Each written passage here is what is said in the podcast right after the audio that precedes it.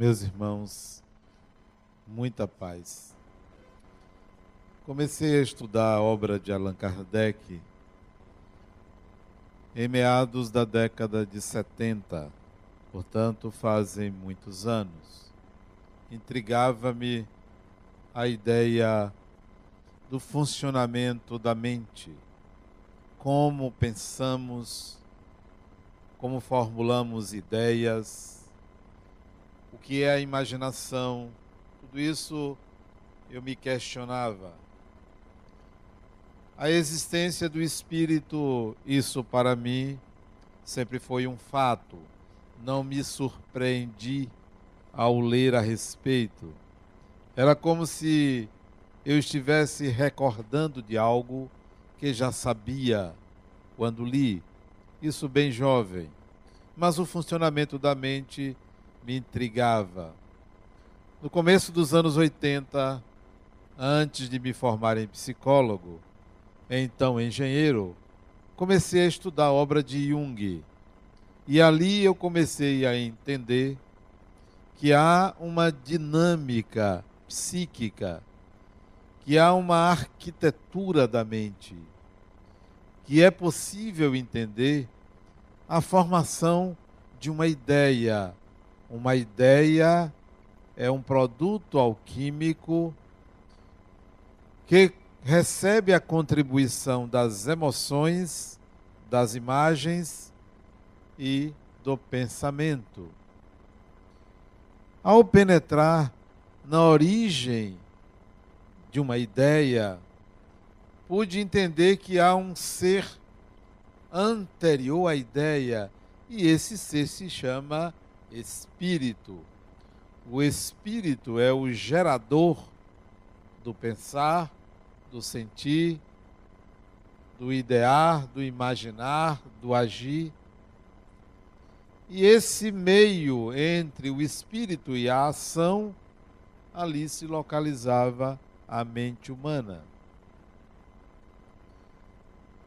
Quando concluí minha pós-graduação junguiana, resolvi escrever minha dissertação sobre os sonhos, sobre o inconsciente, sobre os sonhos.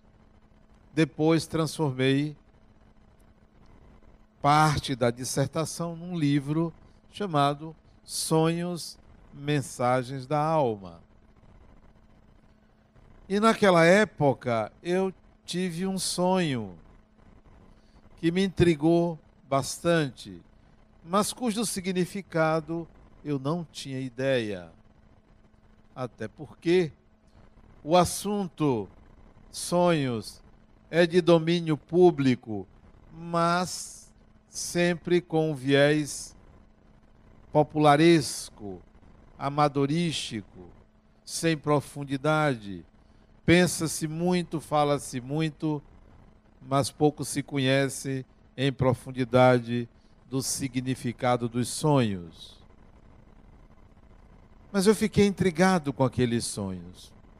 Os antigos pensavam que os sonhos eram um sinal de loucura, ou que os sonhos eram premonitórios. Até hoje muita gente acha que o que sonha vai acontecer.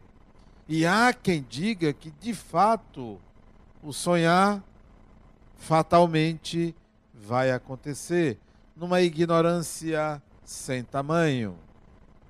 Há quem pense que sonha com a outra pessoa e aquilo diz respeito a outra pessoa, quando um sonho é um ato unilateral, particular.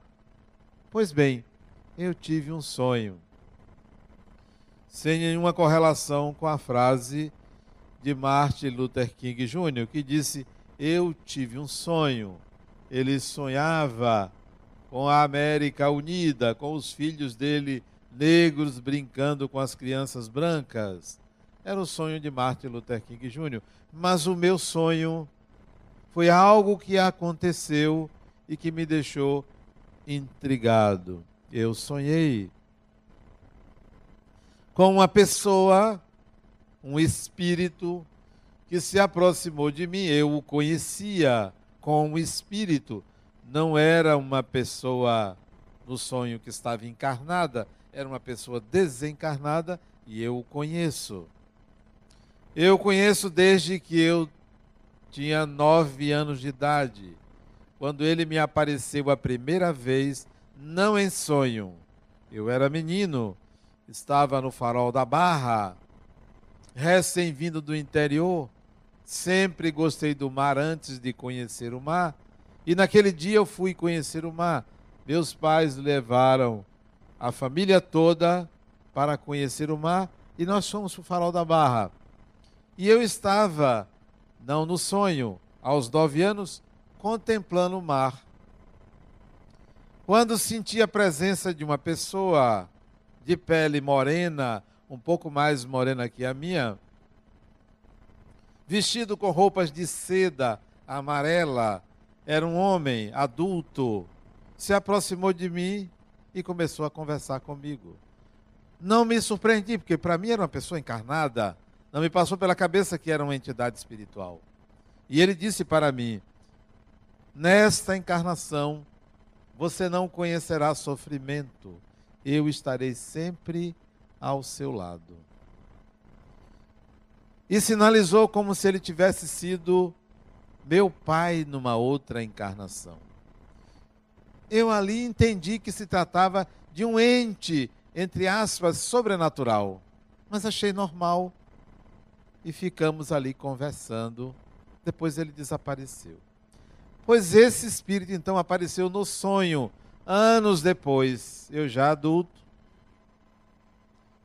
e me mostrou uma fotografia. Uma fotografia. Nesta fotografia havia vários homens. A foto era de um grupo de homens. E ele disse para mim: Você foi esse indivíduo na encarnação anterior. E disse o nome do homem. Eu acordei pela manhã e me lembrei do sonho e nitidamente da fotografia. A fotografia não saiu da minha mente. Há alguns anos depois, lendo um livro, um livro raro, em outro idioma. Olha a fotografia no livro. E essa fotografia vinha com os nomes de todos os homens que ali estavam num congresso ligado à psicologia.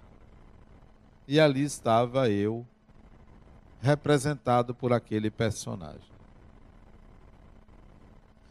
Esse sonho que foi um encontro espiritual, não guarda nenhum simbolismo, porque não tem o que precise ser interpretado. A grande maioria, maioria dos sonhos carece de uma interpretação. Esse não carecia, porque estava muito claro.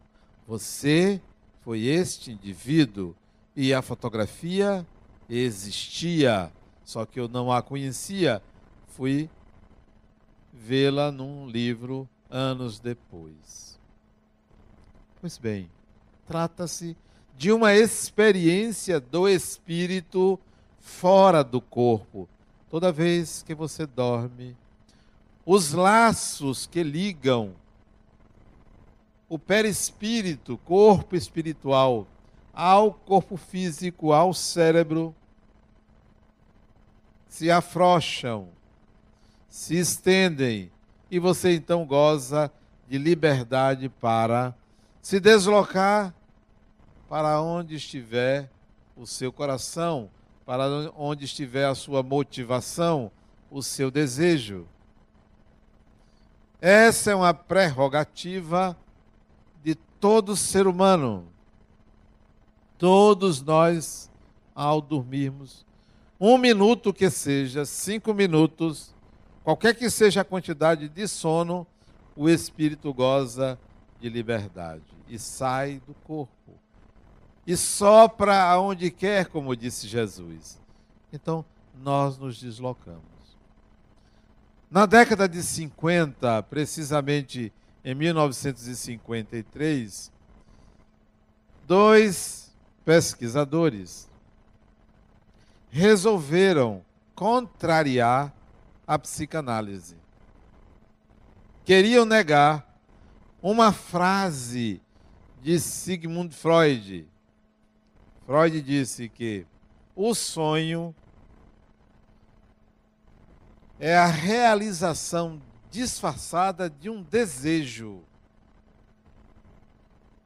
É a realização disfarçada de um desejo.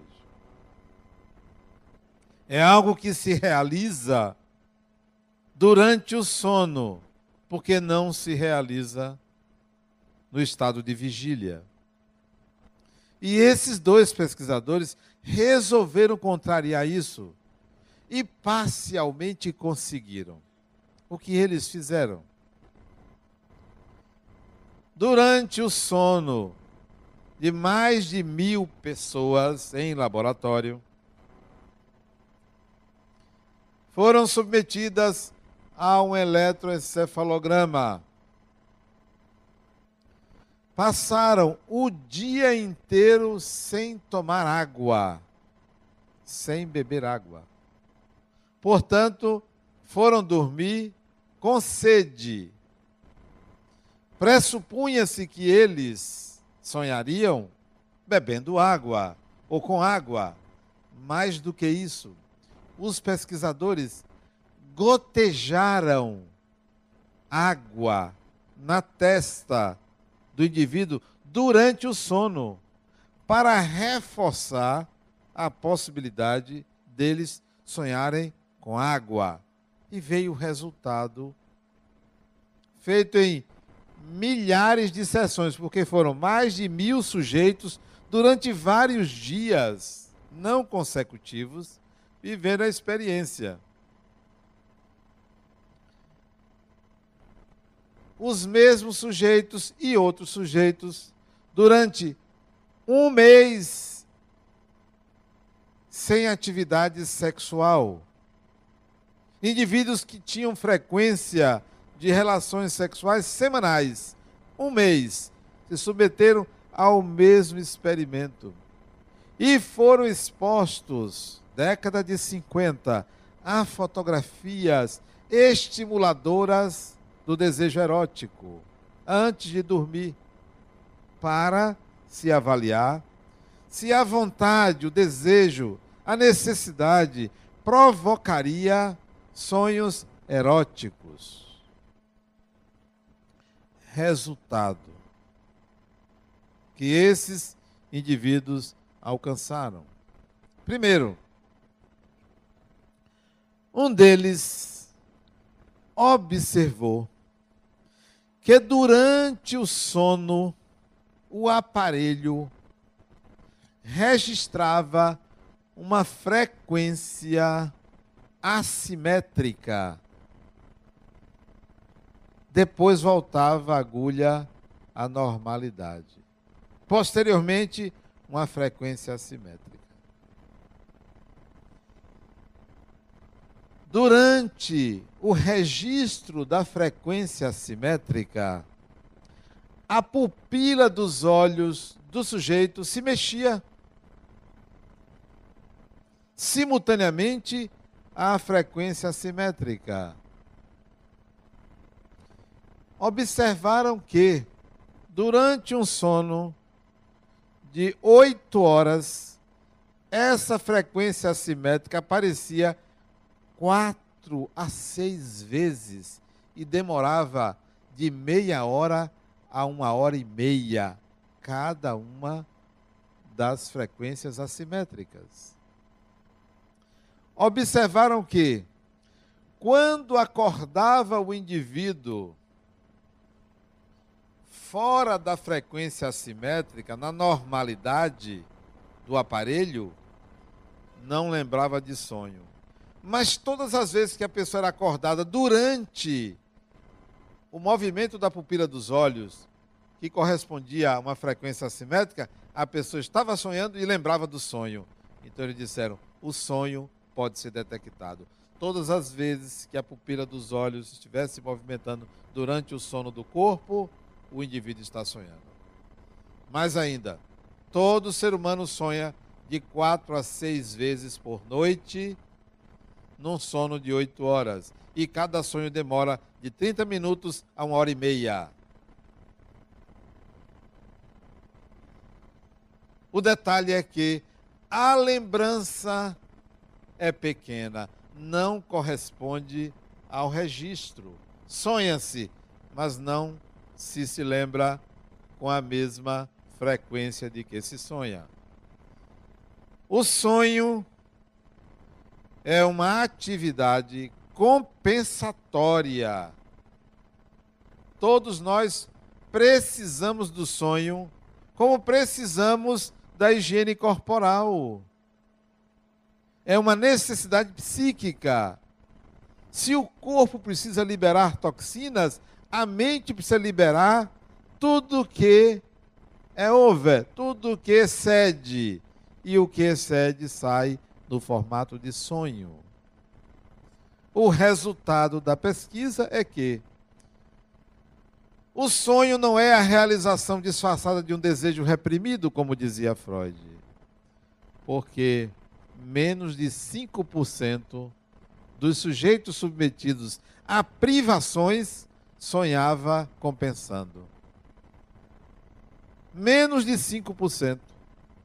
Se mil pessoas passassem por privação da água, apenas no máximo 50 sonhava bebendo água ou com água.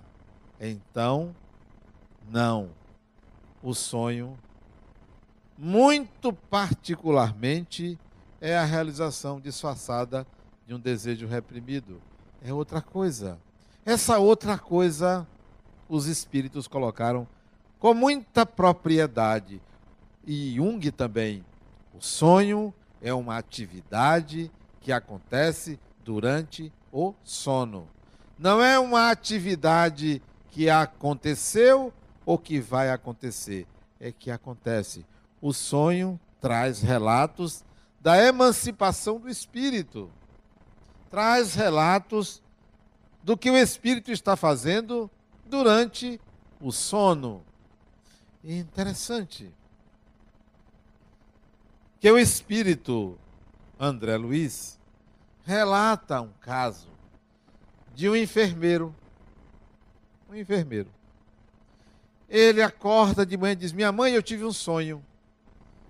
Eu sonhei que alguém gritava por meu nome pedindo socorro. E eu, enfermeiro, fui dar atenção a esta pessoa no sonho. Quando me aproximei de quem pedia socorro. Vi que era uma casa de aspecto sombrio, um ambiente úmido. E lá entrando, dois guardas me colocaram numa prisão. E naquela prisão eu vi um homem que me causou logo rejeição e uma mulher que me causou ternura. Da mesma forma que eu odiava ele, eu a amava. E foi contando o sonho para a mãe dele, com vários desdobramentos. Interessante o sonho. Vale a pena vocês lerem. Eu só não me lembro em que livro está. Acho que está no livro, porque escrevi isso há muito tempo. Entre a terra e o céu. Eu não tenho certeza. Não tenho certeza. Ou é ação e reação? É um dos 16. Leia os 16. Você vai encontrar. Comece pelo nosso lar, que é o primeiro da série. Eu não me lembro. Está no meu livro que eu transcrevi isso. Pois bem, olha o que aconteceu de fato durante o sono do enfermeiro. Ele vai dormir, sai do corpo, dois espíritos amigos o levam para a casa de uma mulher espiritualizada. uma casa que não tinha umidade nenhuma, não era sombria, para ele encontrar com o obsessor dele e com uma mulher com quem ele tinha tido uma relação. E o espírito era seu inimigo. A emoção de ter contato com aquele espírito transformou o ambiente em úmido e sombrio. Então, se você sonha com um ambiente aversivo, aquilo está denunciando um estado emocional ruim, desagradável. Você não estava num ambiente assim. Foi sua emoção que foi transferida para uma imagem. Embora você possa estar num ambiente úmido e sombrio, mas aquilo não lhe causar qualquer asco, qualquer rejeição, não carecerá de interpretação desse tipo. Pois bem, porque ele se sentiu preso, porque os espíritos não permitiram que ele saísse dali. Só que ao invés de imaginar que ele estava ali a convite, ele imaginou que estava numa prisão e não havia prisão alguma. Tudo simbólico.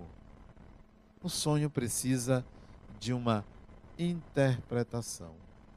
E essa interpretação, muito raramente o sonhador sabe fazer. Muito raramente. Tanto é que os meus sonhos, eu não me permito eu interpretar. Eu conto a uma pessoa. Eu conto a alguém. Para me dar uma luz, uma ideia, um significado, um sentido, geralmente eu conto a uma de minhas sócias, que são psicólogas. Então eu conto para elas, elas me dizem alguma coisa, me serve de utilidade. Ou então conto para alguém que não sabe nada sobre sonhos, para me dar um palpite intuitivo e que pode ser útil para minha compreensão, porque o sonhador não é apto à interpretação do próprio sonho, porque enviesa, porque acha que é, porque faz correlações infantis. Fulano, eu sonhei isso, então não viaje. Eu sonhei com não sei o que lá, isso é acidente. Um monte de bobagens. Me permitam dizer bobagens. Sonhei com dente, é não sei o que lá. Bobagem. Sonhei com cavalo, é não sei o que lá. Tem nada a ver. O cavalo é da pessoa, ela faz o que quer com o cavalo. O cavalo de um é diferente do cavalo do outro. O dente de um é diferente do dente do outro. Não tem nada a ver. Não, nem tente. Porque é um equívoco. A outra chegou para mim, Adenal, eu sonhei com você. Você e eu numa praia. Sabe quando foi isso que a pessoa me disse? Hoje. Aí eu disse logo, fulano, o que é que a gente ia fazer numa praia? Ele disse, eu não te conto. Ele disse, eu tenho certeza, por eu não gostar de praia, porque eu, eu posso ir à praia desde que tire o sal da água, o sol quente e a areia, eu vou. Pode tirar que eu vou. O sol quente, a areia e o sal da água, eu vou. A piscina. Eu sei o que significa seu sonho. Eu estava com alguém que eu não gosto. Porque na praia, eu não gosto de praia. Então, aí ela murchou, já não contou mais nada. O que quer que você quisesse fazer comigo naquela praia, não era algo que eu iria querer, porque é na praia. Desarmei o desejo dela, né? O sonho é dela, a praia é dela, eu não tenho nada a ver com isso.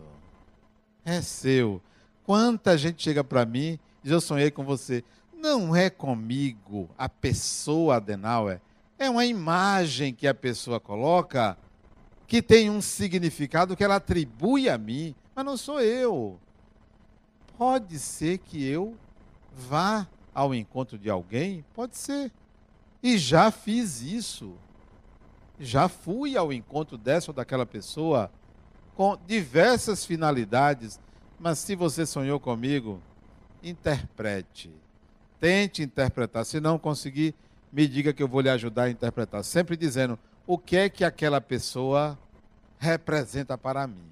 mas não pense que sou eu, porque eu já estive em vários lugares simultaneamente. Não é possível isso. Cada um pensa uma coisa.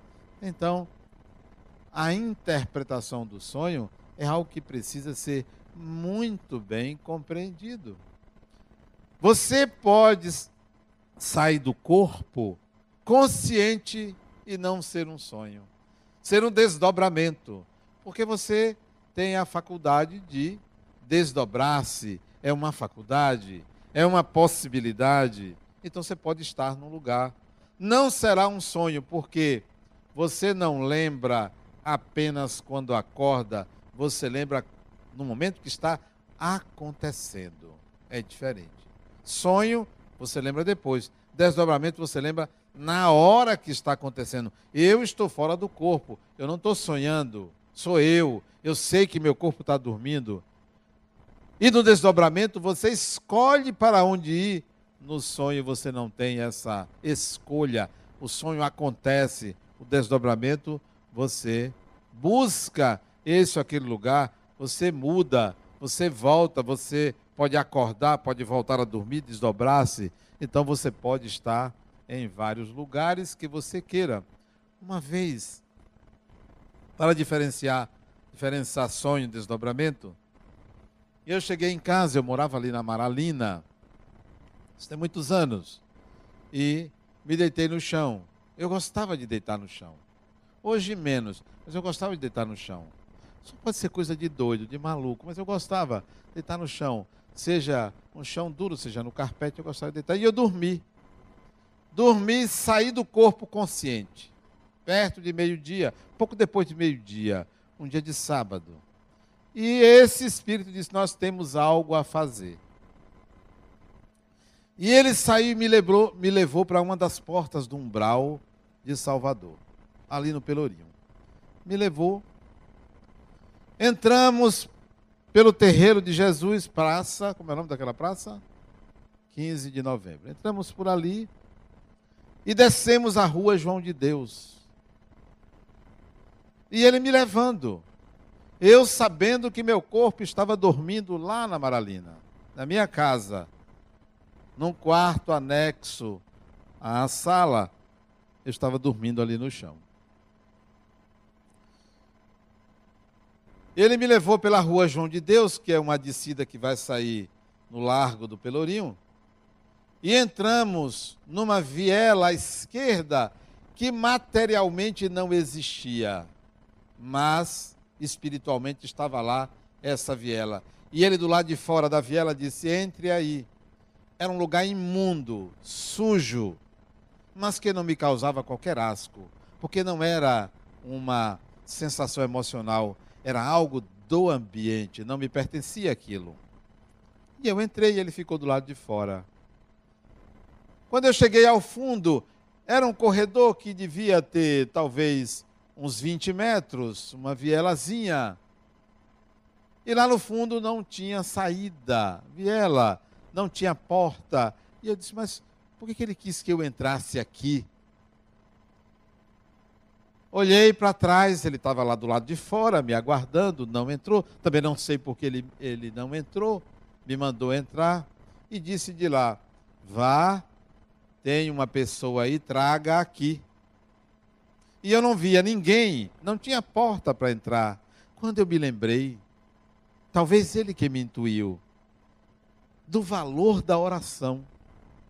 A oração é luz na alma. A oração clarifica, amplia as percepções. Às vezes você pensa que você está orando, pedindo a Deus o que acontece é que quando você ora, sua mente se abre para percepções que sem a oração você não tem. É uma ampliação da consciência a oração. E aí eu me lembrei de orar. Na frente daquela parede, no final do corredor da viela. Quando eu orei, vi uma porta. A oração ampliou a minha percepção psíquica, mental, espiritual, que seja. E aí eu entrei. Era um cubículo, talvez de 9, 10 metros quadrados, e tinha um homem deitado na parede esquerda desse cubículo, vestido com a camisa que naquela época se chamava Volta ao Mundo. Eu não sei que tecido era, mas a gente conhecia como isso. Era do meu tempo. Hoje eu não sei que tecido é esse. Alguém sabe o que é tecido Volta ao Mundo? Sabe não, né? Não tem ninguém velho aqui, só tem gente nova. Sabe? É o que? Que tecido é Volta ao Mundo? Também não sabe, né? Não precisava passar, né? Ah, tergal, é isso? Olha aqui, gente da velha guarda aqui, ó. Tergal, poliéster. Pois era um tecido assim. Ele estava com a camisa desse tipo, aberta, de, sentado, recostado na parede, e eu o arrastei para o lado de fora. E isso estava acontecendo enquanto meu corpo dormia. Não era sonho, porque era simultâneo. Arrastei aquele indivíduo para o lado de fora do corredor. Esse espírito, esse fulano, ele usa até uns anéis, cheio de frescura, esse é ele. E ele abraçou o doente de um lado, eu do outro, e caminhamos para uma colônia espiritual aqui nas cercanias de Salvador. Chegamos numa edificação tipo um prédio de muitos andares, meio quadrado, retangular, todo todo formal, sem nenhuma arquitetura diferente. E adentramos a recepção do referido prédio nesse, nessa colônia espiritual. E na recepção ele disse à recepcionista: Diga, doutor Nemésio, não sei nem quem é esse fulano, que o doente dele chegou. Ato contínuo, Dois enfermeiros pegaram o doente e levaram. Ele disse: Vamos embora. Quando ele disse: Vamos embora, eu acordei no corpo lá na Maralina. E isso não passou de cinco minutos. Se foi cinco minutos, foi muito. Porque foi aquele cochilo que você fecha os olhos, daqui a pouco você acorda. Foi muito rápido. Mas o que aconteceu foi intenso. Isso não é sonho, isso é desdobramento é tão nítido para mim que anos se passaram, isso está na minha mente até hoje, porque não foi um acontecimento psíquico, casual, foi um acontecimento físico. Eu fui lá, eu estava lá, eu acompanhei, eu peguei, eu senti. Isso é desdobramento. Diferente de sonho. Já sonhei e tenho muitos sonhos. Todos os meus sonhos eu anoto eu escrevo no meu computador, tem centenas de sonhos que eu tenho há muitos anos. Então eu vou anotando esses sonhos para guiar-me. O sonho ele é muito mais valioso do que o que você me diz, do que as suas palavras. Me conte um sonho, não me conte não. Me conte um sonho que eu entendo muito mais de você pelo sonho do que que você me diga porque o sonho vem de uma instância anterior à sua consciência, sem filtro, sem máscaras. Os sonhos não mentem, não falseiam. Você que não o entende, mas eles não mentem. Uma pessoa sonhou, eu sonhei que estava conversando com uma figura que era metade humana, metade animal. Que coisa fantástica que símbolo forte, significativo. Não precisa me dizer do que se trata. Eu compreendi. Sei o que se passa ao você trazer um símbolo desse, essa união do animal e o humano. Tão necessária a compreensão da subjetividade e do instinto de todo ser humano. São inseparáveis. Não se separa o instinto do intelecto, um conduz ao outro. E ela traz esse sonho. Ela traz esse símbolo. Foi a mesma que falou da praia, viu, hoje. Mesma pessoa. Da praia, que eu desconstruí logo a praia dela. Não me bote na sua praia. Né? É sua, vá lá, vá para a praia. É preciso que você entenda que o que vem nas imagens é de difícil verbalização. O ideal é que a gente tivesse um projetor, que o sonho fosse projetado, não precisa ser falado. Quando você fala, quando você descreve a imagem, você reduz. Porque só você viu a imagem. Ela é sua, porque a nossa mente não trabalha com palavras, trabalha com imagens. Tudo que você pensa, tudo que você vive é transformado em imagem. A sua mente é preenchida de bilhões de imagens e não de palavras. Você não se lembra das palavras, você lembra de imagens, são imagens. Na hora que você diz eu sonhei com uma casa no interior, essa imagem é sua. Uma vez um paciente disse para mim, Adenal, eu sonhei com um barco. Olha que coisa fantástica, um barco. O que é um barco? Ele disse, um barco? Um barco. Como era o barco? Perguntei eu. Porque barco é uma palavra que tem vários formatos. Eu posso pensar num barco, pode ser um saveiro, pode ser uma lancha, pode ser um navio. Pode ser o quê? Um barco. Uma jangada, uma escuna. Sabe o que era? Ninguém imaginaria o que ele me disse. Sabe como era o barco dele? Eu sonhei com um barco. Sim, mas como era o barco? Porque eu tinha uma imagem de barco. Eu, quando ele me falou, eu visualizei, sabe o quê? Um saveiro. Não tinha nada a ver com saveiro. Saveiro disse um barco. Eu disse, mas um barco como, como a arca de Noé. Alguém pensou na arca de Noé? Foi, foi a imagem que veio para ele. O barco é dele, não é o seu. Ele disse, como a arca de Noé. Sabe o que eu perguntei? Noé? Claro que eu sabia o personagem bíblico, mas o que, que isso tinha a ver? O personagem é dele. Noé, que Noé? Aí ele disse assim: aquele Adenal que fez uma aliança com Deus. Disse aliança? Ele disse aliança. Ele disse aliança. Ele disse, Adenal, será que é meu casamento? E de fato, ele sonhou com um barco e vinha uma onda e derrubava esse barco. E o casamento dele estava indo a pique. O símbolo que veio do inconsciente não foi assim: olha, Adenal, eu sonhei que meu casamento estava acabando. Não, ele sonha com um barco virando por uma onda gigantesca e ele contemplando. Então, o que vem do inconsciente é uma imagem de difícil tradução. Se você se apressa em dizer sonhar com barco, é isso. Como assim? Que bobagem é essa? Olha, fulano, não ande de barco. Que bobagem, né? Vá. O outro sonha, vai para o aeroporto, na hora de embarcar, esquece o documento, o passaporte. E volta. O que é isso? Isso tem um significado particular para aquele indivíduo.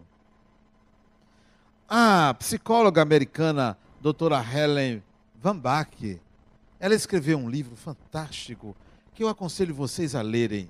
É edição esgotada, mas procurem. Em sebo. O livro se chama Recordando Vidas Passadas. Olha o que aconteceu com ela. Ela era professora de psicologia num college nos Estados Unidos. Dando aula, uma garota. Professor, eu tive um sonho. Pois não, fale.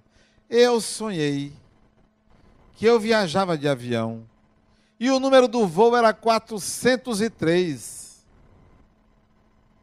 E o avião caiu e todos morreram. O que significa isto? Aí a professora Sabe que psicólogo acha que entende de tudo, né? É um negócio impressionante. Como eles acham que sabem tudo. Tudo eles têm uma explicação. A maioria chuta muito. Cuidado com psicólogos. Pois bem, ela chegou, deu uma explicação. dizendo que aquilo era simbólico, que a queda do avião poderia ser uma decepção que ela poderia ter. Ok, passou. Um ano se passou. Ela recebe a notícia que aquela garota, um ano depois, pouco mais de um ano, que aquela garota, viajando no voo 403, teve um desastre aéreo e todo mundo morreu, inclusive ela, claro, a garota. De fato aconteceu. Sonho premonitório. Voo 403, exatamente o número. E tem gente que acha que sonha e vai acontecer. Adenauer, vai morrer uma pessoa. No mundo morrem 250 mil pessoas todo dia. Todo dia, 250 mil pessoas. E você acha que você sonhou? Adena, tudo que eu sonho acontece. Assassina. Né?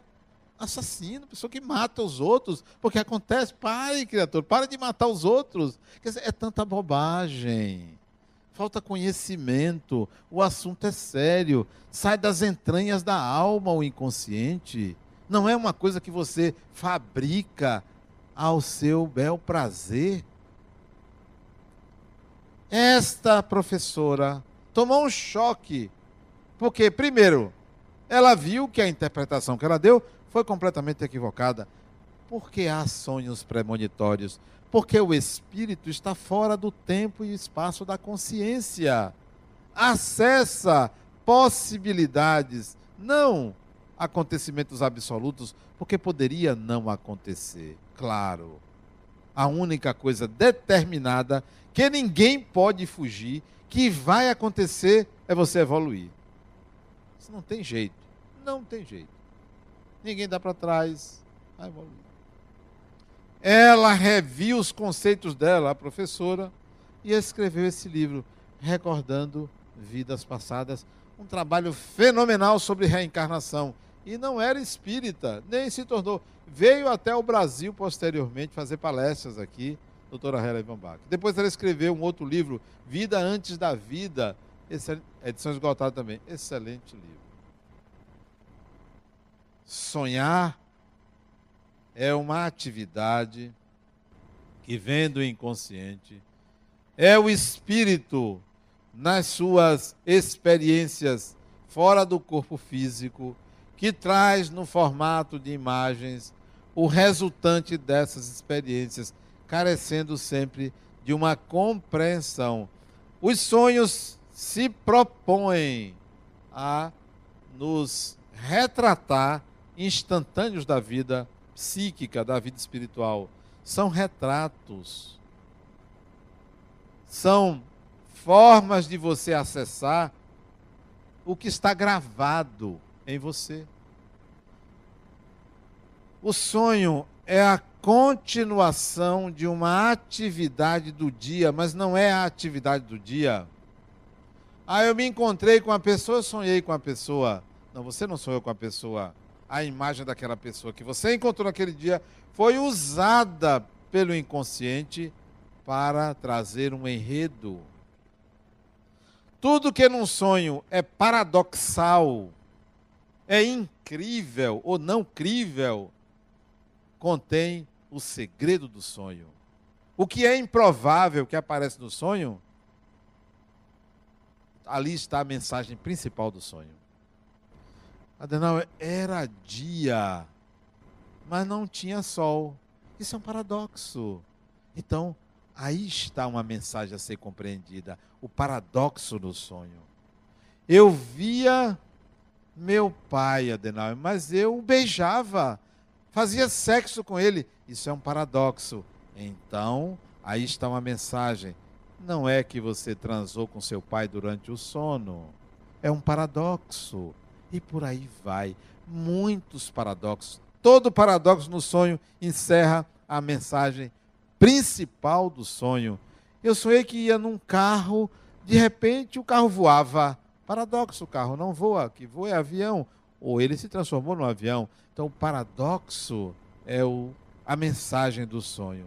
Eu sonhei que eu estava numa casa, só que a casa flutuava paradoxo. Ah, mas é sonho é bobagem. Não, você que é bobo. Você que é ignorante em relação a, ao inconsciente, ao simbolismo. A linguagem do inconsciente é imagem, é a imagem. Todas as vezes que você dorme, você sonha. Poucas vezes você lembra. Para lembrar dos sonhos, tem técnicas para isso. E você consegue lembrar. Técnicas para lembrar dos sonhos. Sonhos espirituais são, a grande maioria dos sonhos são vivências espirituais, encontros com espíritos, situações que você viveu em vidas passadas aparecem nos sonhos. A maioria traz para a gente uma mensagem específica. Se você não entendeu, ele se repete. Uma vez, duas vezes. Sempre que você não entender, ele vai repetir. Sonhos repetitivos, mensagens não compreendidas. Sonhos de perseguição, está sendo perseguido. Perseguido. Corre, foge. Uma figura ameaçadora. Obsessão. Procure quarta-feira, reunião de obsessão. Você está obsidiado.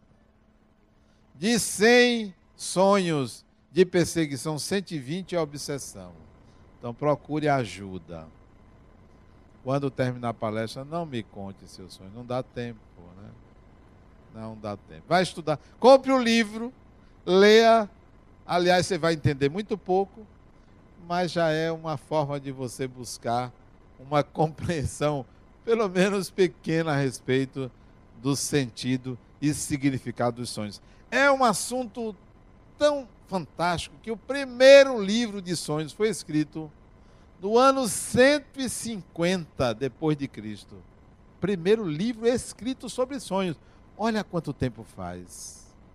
1800 e tantos anos atrás é que se escreveu. Título do livro: A Interpretação dos Sonhos.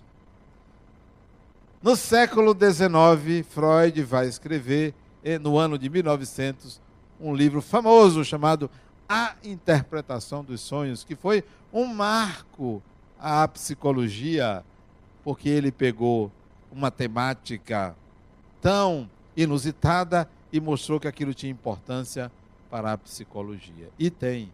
Tem importância para a mente humana, para o comportamento humano, para a evolução humana. Estude sobre sonhos. Allan Kardec fez um ensaio no livro dos médios sobre os sonhos. No livro dos espíritos tem um assunto. No livro dos médios aquilo é desdobrado. Leia sobre os sonhos. Muita paz.